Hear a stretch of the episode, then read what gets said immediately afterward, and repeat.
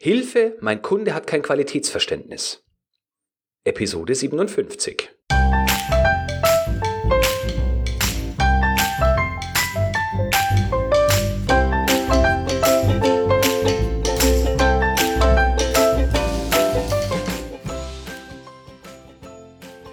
Ein enthusiastisches Hallo und willkommen zu einer neuen Episode. Ich freue mich, dass Sie auch in dieser Woche wieder mit dabei sind. Auch in dieser Woche möchte ich eine Hörerfrage im Podcast beantworten. Diesmal kam die Frage von Matthias. Matthias arbeitet für ein Softwareunternehmen und hat in seiner Funktion regelmäßig Kundenkontakt. Seine Frage lautete wie folgt. Wie vermittelt man seinem Kunden als Anwendungs- bzw. Prozessberater, dass das, was er im Bereich der Qualität macht, nicht wirklich etwas mit dem zu tun hat, was man unter Qualität verstehen sollte, sondern nur Arbeitsbeschaffungsmaßnahmen sind? Eine großartige und gleichzeitig schwierige Frage, denn sie hat etwas mit der Einstellung bestimmter Personen zu tun. Grundsätzlich ist es so, dass viele Dienstleistungen deswegen gebucht werden, um Probleme des Kunden zu lösen, die eigentlich nichts mit der Dienstleistung an sich zu tun haben. Also zum Beispiel äh, Dokumentenmanagement. Kunden suchen regelmäßig nach neuen Dokumentenmanagementlösungen, weil sie mit ihrem eigenen Prozess unzufrieden sind. Und das eigentliche Problem ist gar nicht die Software an sich, sondern ist das Mindset der Personen im Unternehmen, die mit Dokumenten umgehen oder die Art und Weise, wie mit Dokumenten generell umgegangen wird. Das gleiche gilt für Prozessmanagement, Reklamationsmanagement und alle Arten von Software-Tools. Wir denken, durch eine neue Software wird unser Prozess automatisch besser. Doch in den allermeisten Fällen ist es nicht der Fall, sondern es geht darum, wie die Mitarbeiter bzw. des Unternehmens die Prozesse durchdenken und abbilden, denn im Grunde können viele Softwaren mehr oder weniger das gleiche und es geht eigentlich nur darum, wie ähm, sind die Workflows in den Unternehmen ausgestaltet. Generell haben Sie als Lieferant und Dienstleister nur begrenzt Möglichkeit, dass Sie den, auf den Kunden einen, egal wie auch immer gearteten Einfluss nehmen. Die einzige Ausnahme, die ich hier mache, ist, wenn Sie explizit einen Coaching-Auftrag haben. Also Sie sind zum Beispiel ein Dienstleister, der die Fehlerkultur des Unternehmens verbessern soll. Dann wird natürlich gewünscht, dass Sie entsprechende Lösungen bieten. Wenn Sie aber jemand sind, der, äh, wie gesagt, in diesem Beispiel eine Software im Unternehmen implementieren soll und Sie sagen dem Kunden, dass das, was er unter Qualität versteht, eigentlich überhaupt nichts mit Qualität zu tun hat, kommt das beim Kunden vielleicht nicht ganz so gut an. Deshalb gleich meine ersten Tipps. Ich würde damit beginnen, den Kunden niemals schlecht aussehen zu lassen. Also egal, ob es sich um Einzelpersonen des Unternehmens handelt oder generell um die Führungsriege, wenn Sie zum Beispiel im Kick-Off-Workshop sitzen. Ähm, Sie sollten den Kunden niemals schlecht aussehen lassen. Sie sollten versuchen, nicht den Klugscheißer raushängen zu lassen oder als Missionar auftreten, so nach dem Motto, ich weiß alles besser und aus, äh, aufgrund meiner äh, vielschichtigen Erfahrung mit anderen Kunden kann ich sagen, dass was ihr hier macht, ist Mist. Das sollten Sie nicht tun. Generell ist es so, dass Kritik, die Lieferanten äußern, von vielen Kunden nicht gern gehört wird oder überhaupt nicht wahrgenommen wird. Außerdem baut offensichtliche Kritik schnell Widerstand auf. Also alles, was Kunden auch nur ansatzweise, egal ob es Kunden sind oder Menschen insgesamt, was die ansatzweise als Kritik auffassen könnten, wird Widerstand hervorrufen. Wenn Sie also möchten, dass sich beim Kunden etwas ändert, sollte das nicht nach Kritik riechen. Darüber hinaus sind viele Kunden der Meinung, dass Sie als Lieferant eigentlich überhaupt gar nicht besser wissen können, was für mich als Unternehmen besser ist, als ich es selber weiß. Deshalb sehr, sehr vorsichtig sein mit Kritik. Um nicht in diese Falle zu tappen, empfehle ich Ihnen, dass Sie sich ein paar Fragen stellen. Und zwar ist die erste Frage, was ist eigentlich Ihr Ziel? Also Sie als Person, die für den Dienstleister arbeitet, scheinen ein bestimmtes Ziel damit verfolgen zu wollen, indem Sie den Kunden auf, naja, eine suboptimale Qualitätswahrnehmung hinweisen. Wollen Sie dem Kunden weitere Aufträge abluchsen? Wollen Sie eine einzelne Person des Unternehmens dazu bewegen, die Einstellung zu verändern, weil Sie feststellen, dass ähm, das Unternehmen dann besser funktioniert? Was ist der persönliche Auftrag, den Sie haben, wenn Sie den Kunden weiterentwickeln wollen, ohne dass der es weiß oder merkt oder will? Die zweite Frage ist, wie definiert der Kunde das Wort Qualität? Ich habe aus der E-Mail-Beschreibung noch rausgelesen, dass sich der Kunde selber als Weltmarktführer in seinem Bereich bezeichnet. Und da ist für mich natürlich schon die Frage, wie kann ein solches Unternehmen zu einem Weltmarktführer werden, wenn alle Welt gleichermaßen wahrnehmen würde, dass mit Qualität dort nicht viel zu machen ist. Also stellen Sie sich bewusst die Frage, ist das, was Sie unter Qualität verstehen, das gleiche wie das Qualitätsverständnis des Kunden? Wenn das nicht der Fall ist, sollten Sie sich die Frage stellen, warum ist das so? Was genau ist der Unterschied in der Wahrnehmung der Qualität? Also könnte es sein, dass dieser Kunde zum Beispiel den Fokus nicht auf die Qualität gesetzt hat, sondern auf die Leistungsführerschaft oder auf die Kostenführerschaft und Qualität ist da vielleicht nur sekundär. Oder das Qualitätsmanagement des Unternehmens hat ein bestimmtes Steckenpferd und das, was Sie mit Ihrer bisherigen Expertise als Qualität bezeichnen, hängt irgendwo nicht so ganz damit zusammen. Ebenfalls sollten Sie verstehen, warum ist die Qualitätsdefinition bei diesem Kunden so, wie sie ist. Ich habe in der E-Mail-Beschreibung außerdem noch gelesen, dass die Mitarbeiter des Unternehmens das eigene Qualitätsmanagement nicht unbedingt als positiv bewerten. Und da schließt sich gleich die dritte Frage an. Warum haben die Mitarbeiter so einen negativen Eindruck vom eigenen Qualitätsmanagement? Liegt es daran, dass der verantwortliche Qualitätsmanager oder die Qualitätsmanagerin ähm, die Prozesse nicht so definiert, dass sie fürs Unternehmen von Vorteil sind? Oder liegt es daran, dass diese Person im eigenen Unternehmen keine Werbung für die Dinge macht, die getan werden sollen oder nicht erklärt, warum die für das Unternehmen von Vorteil sind? Ich glaube im Allgemeinen nicht daran, dass Qualitätsmanager in einem so großen Unternehmen von dem, was sie tun, überhaupt keine Ahnung haben. Und deswegen, wenn Sie das unbedingt möchten, tun Sie gut daran, dass Sie alle Ebenen in diesem Unternehmen verstehen. Also die handelnden Personen im Qualitätsmanagement ebenso wie die Kultur des Unternehmens und die Mitarbeiter, die behaupten, ihr Qualitätsmanagement hätte keinen Wert. Und die vierte und letzte Frage ist eine, die Sie persönlich betrifft.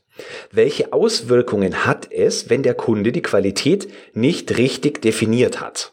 Also äh, wie genau leidet Ihre Zusammenarbeit beispielsweise darunter, wenn Sie die äh, Art und Weise, wie der Kunde über Qualität denkt und handelt, akzeptieren würden? Ganz grundsätzlich haben Sie immer die drei Möglichkeiten Love it, Leave it or Change it. Also als Lieferant können Sie die Situation akzeptieren, das Geld, das Sie für den Auftrag bekommen, einstecken und zum nächsten Kunden ziehen. Unter Leave It verstehe ich, dass Sie sich einen neuen Kunden suchen und den Auftrag ablehnen oder Folgeaufträge ablehnen, wenn Sie froh sind, dass Sie den ersten Auftrag erledigt haben. Ich glaube aber, wir reden hier über Change It, denn ansonsten hätte ich die E-Mail-Anfrage nicht bekommen. Sie wollen also, dass sich beim Kunden aktiv etwas verändert, weil Sie feststellen, dass es für den Kunden oder dessen Mitarbeiter dann leichter wird. So, Sie haben sich nun ein paar Gedanken gemacht und Sie wollen die Situation beim Kunden immer noch verändern? Dann kann es weitergehen.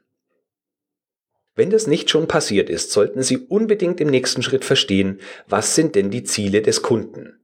Also nicht, was sind die Ziele des Kunden bei der Implementierung Ihrer Softwarelösung, sondern was sind die Ziele dessen, was der Kunde tut. Was ist das Problem, das der Kunde für seine Kunden löst? Wenn Sie verstanden haben, was Ihr Kunde für ein Problem bei seiner Zielgruppe löst und wenn das auch nur ansatzweise etwas mit Ihrer eigenen Expertise oder der Expertise Ihres Unternehmens zu tun hat, dann sollten Sie dem Kunden Wege aufzeichnen, Wege aufzeigen, mit denen er diese Ziele besser erreichen kann. Menschen fragen generell, wenn sie sich ändern sollen, danach, was habe ich davon? Und die zweitbeste Lösung ist, wenn sie dem Kunden sagen, dass er dann bestimmte Schmerzen oder finanzielle Auswirkungen vermeidet. Viel besser ist es, wenn sie dem Kunden sagen, was er oder die Person gewinnen kann, wenn sie sich verändert. Wenn Ihr Kunde beispielsweise einen Prozess hat, den er mit Ihrer Software abbilden möchte, der sehr kompliziert ist, dann können Sie als Dienstleister folgendermaßen vorgehen. Sie sollten dem Kunden zeigen können, wie er mit Ihrer Lösung und einer etwas anderen Herangehensweise, als er es bisher gewöhnt ist, seine Ziele mindestens genauso gut, wenn nicht besser und noch dazu mit weniger Aufwand erreichen kann. Sie können das entweder intern machen oder Sie bauen mit den kritisch denkenden Mitarbeitern dieses Unternehmens eine Art Case Study auf. Also eine Fallstudie, die beschreibt, wie die gute, wie die verbesserte Situation beim Kunden aussehen könnte. Das Ganze können Sie natürlich auch machen, wenn die Lösung nicht Bestandteil Ihres Auftrages ist, sondern es einfach nur darum geht, einen Prozess anders zu gestalten. Auch hier können Sie dem Kunden erklären, was ist die Situation nach der, wie sieht die Situation nach der Verbesserung des Prozesses aus? Und wenn Sie dann diesem Kunden quasi diesen, diese verbesserte Situation schmackhaft gemacht haben, gehen Sie ins Detail, was genau muss getan, weggelassen oder verändert werden, damit diese Situation eintreten kann. Je nach Kultur, die in diesem Unternehmen herrscht, können Sie das auch von den Mitarbeitern machen lassen. Also Sie ähm, moderieren quasi nur die ähm, die Ideenfindung bzw. Entwicklung dieser Fallstudie und lassen sie von möglichst vielen Mitarbeitern in dem Unternehmen oder bei den, bei den, äh, oder bei den verantwortlichen Entscheidern vortragen. Das klingt jetzt vielleicht ein wenig nach Umweg, aber ich bin der Überzeugung, wenn Sie als Dienstleister oder als Mitarbeiter, als einzelner Mitarbeiter des Dienstleisters hergehen und dem Kunden sagen, dass er sich nicht richtig verhält und etwas ändern müsste, äh, selbst wenn Sie sagen, ja, die Mitarbeiter beschweren sich schon über dein Qualitätsmanagement, dann werden Sie kein offenes Ohr finden. Jetzt könnte es nun sein, dass dieses Missverständnis der Qualität keine Sache ist, die im Unternehmen allgemein so ist, sondern es gibt vielleicht eine Einzelperson im Qualitätsmanagement, die das Problem darstellt. Es ist manchmal so, dass QM-Personen sehr reflexhaft handeln und sich nicht immer die Sinnhaftigkeitsfrage stellen, wenn es darum geht, zusätzliche Dokumentation einzuführen.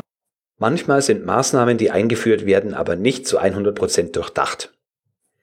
Man führt zusätzliche Prozessschritte ein, ohne sich zu fragen, welche Erkenntnisse ziehen wir eigentlich aus diesen zusätzlichen Schritten. Manchmal ist es auch so, dass Prozessschritte früher einfach Sinn gemacht haben, heute aber vielleicht obsolet geworden sind und wir behalten sie trotzdem bei, weil es anstrengend ist, etwas zu verändern.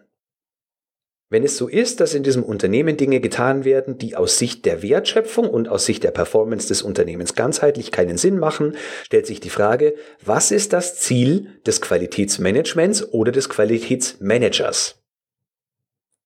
Wenn das der Fall ist und Sie sich weiter vortasten und etwas verändern wollen, dann müssen Sie sich die Frage stellen, wie kann die Lösung die Sie haben oder die veränderte Einstellung, die Sie vorschlagen würden, diesem Qualitätsmanager dabei helfen, erfolgreicher zu werden.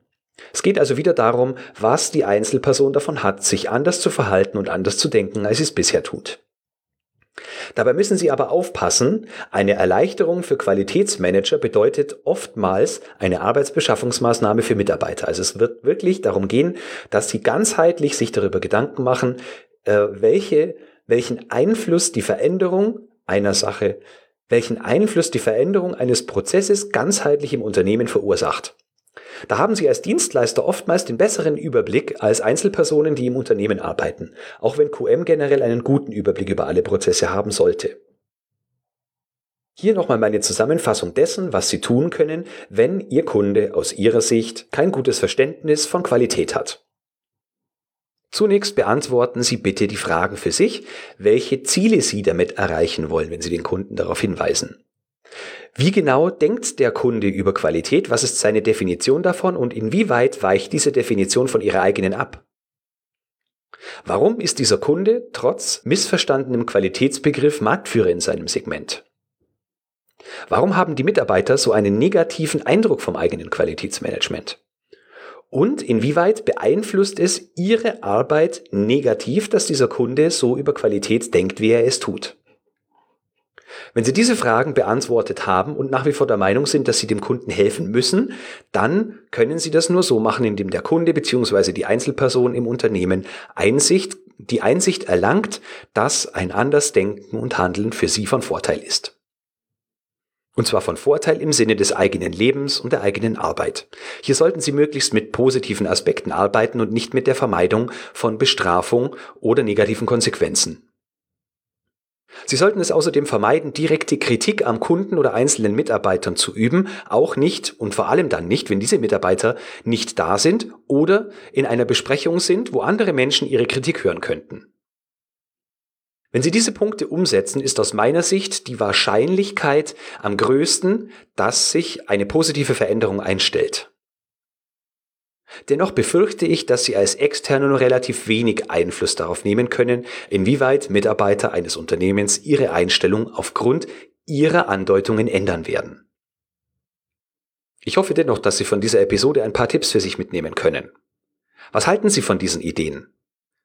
Mich interessiert auch, was Sie für Erfahrungen mit ähnlichen Kunden haben. Wie ist Ihr Umgang? Love it? Leave it? Change it? Ertragen Sie die Situation? Kämpfen Sie gegen Windmühlen? Oder verbrennen Sie sich vielleicht sogar die Zunge und riskieren, künftige Aufträge zu verlieren? Schreiben Sie mir gerne eine E-Mail. Alle Möglichkeiten der Kontaktaufnahme finden Sie auf der Internetseite, ganz unten links. Die Show Notes zu dieser Folge finden Sie wie immer unter www.q-enthusiast.de Folge 057.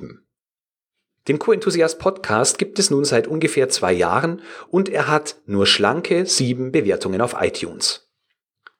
Jetzt weiß ich, dass ungefähr 50 Prozent von Ihnen den Podcast über iTunes hören. Deswegen freue ich mich sehr, wenn Sie sich kurz die Zeit nehmen und den Podcast auf iTunes bewerten. Geben Sie ihm gern so viele Sterne, wie Sie verantworten können und geben Sie insbesondere dann, wenn es nicht fünf Sterne sind, einen Kommentar ab, damit ich weiß, was ich besser machen kann. So, das war's für heute. Herzlichen Dank fürs Zuhören. Genießen Sie die Woche. Ich habe festgestellt gestern, dass schon die ersten Schneeglöckchen am Sprießen sind und ich freue mich, wenn Sie in der nächsten Woche wieder mit dabei sind. Denken Sie immer daran, Qualität braucht kluge Köpfe. So wie Sie.